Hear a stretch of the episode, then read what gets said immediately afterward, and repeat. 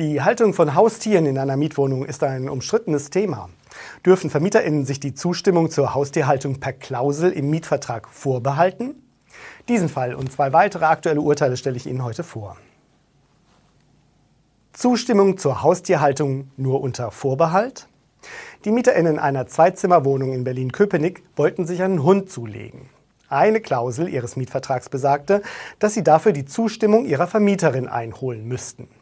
Bestimmte Kriterien, die eine Zustimmung oder Ablehnung sachlich begründen würden, waren in der Klausel nicht enthalten.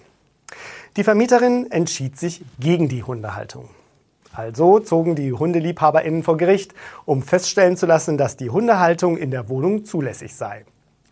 Nachdem das Amtsgericht die Klage zunächst abwies, zogen die MieterInnen zur nächsten Instanz.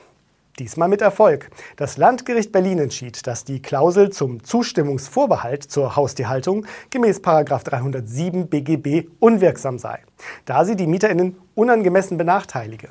Die Klausel gebe keinerlei Kriterien vor, anhand derer Vermietende entscheiden, ob sie eine Erlaubnis zur Tierhaltung erteilen oder nicht. Sie könne daher auch so verstanden werden, dass Vermietende nach freiem Belieben zustimmen oder ablehnen können und somit ihre Entscheidung willkürlich treffen. Erweist sich eine Klausel über die Zustimmung zur Haustierhaltung als unwirksam, so das Landgericht, müsse eine umfassende Abwägung der Interessen aller Beteiligten erfolgen. Vermieten Sie Ihre Wohnung oder Haus und suchen dringend die richtigen MieterInnen? Schalten Sie auf ImmoScout24 kostenlos Ihre Anzeige und profitieren Sie von unserer großen Nachfrage. Kommen wir zum nächsten Urteil. Ein Mieter in Berlin-Charlottenburg musste beruflich ins Ausland. Für die Zeit seiner Abwesenheit wollte er seine Zwei-Zimmer-Wohnung untervermieten. Er selbst zahlte eine Grundmiete von 460 Euro. Von seinen UntermieterInnen wollte er jedoch mehr als das Doppelte kassieren.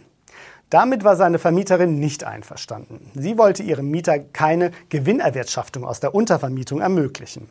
Noch dazu, wo die gewünschte Untermiete gegen die Mietpreisbremse verstoße. Der Mieter gab seine Pläne so schnell nicht auf und erhielt Unterstützung vom Amtsgericht Berlin-Charlottenburg, das seine Vorstellung von Untervermietung für zulässig hielt. Dagegen ging die Vermieterin in Berufung und wurde vom Landgericht Berlin erhört. Ihrem Mieter stehe kein Anspruch auf eine Untermietserlaubnis gemäß 553 Absatz 1 BGB zu. Es sei zwar grundsätzlich ein berechtigtes Interesse an einer Untervermietung anzuerkennen, allerdings müsse ihm die Vermieterin keine Gewinnerwirtschaftung ermöglichen. Der Mieter führte an, dass er den UntermieterInnen auch seine Möbel, weiteren Hausrat sowie Fahrräder zur Nutzung überlassen würde. Aber auch das spielte für die RichterInnen keine Rolle. Sie argumentierten, dass er seine Möbel sowie den übrigen Hausrat für sich genommen nicht vermieten könne. Mieteinnahmen daraus zu erzielen, würden sich erst in Verbindung mit der Untervermietung der Wohnung ergeben. Zudem stelle die gewünschte Miete einen Verstoß gegen die Mietpreisbremse dar.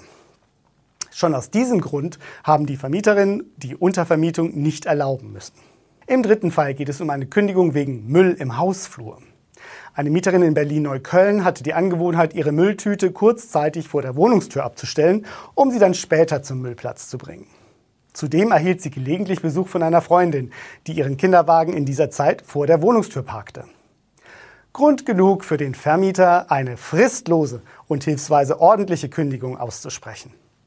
Dagegen wehrte sich die Mieterin und hatte die Richterinnen des Amtsgerichts Neukölln auf ihrer Seite. Sie erklärten sowohl die fristlose als auch die ordentliche Kündigung für unwirksam. Weder das kurzzeitige Abstellen einer Mülltüte noch das ebenfalls kurzzeitige Abstellen eines Kinderwagens vor der Wohnungstür, sofern es die Größe des Hausflurs zulässt, seien ein Kündigungsgrund. Damit sind wir am Ende der ImmoScout24 Vermieter News im Februar. Die ausführlichen Fälle finden Sie auch in den Beschreibungen. Wenn Ihnen unser Beitrag gefällt, schenken Sie uns einen Daumen hoch und abonnieren Sie uns. Vielen Dank für Ihr Interesse und bis zum nächsten Mal.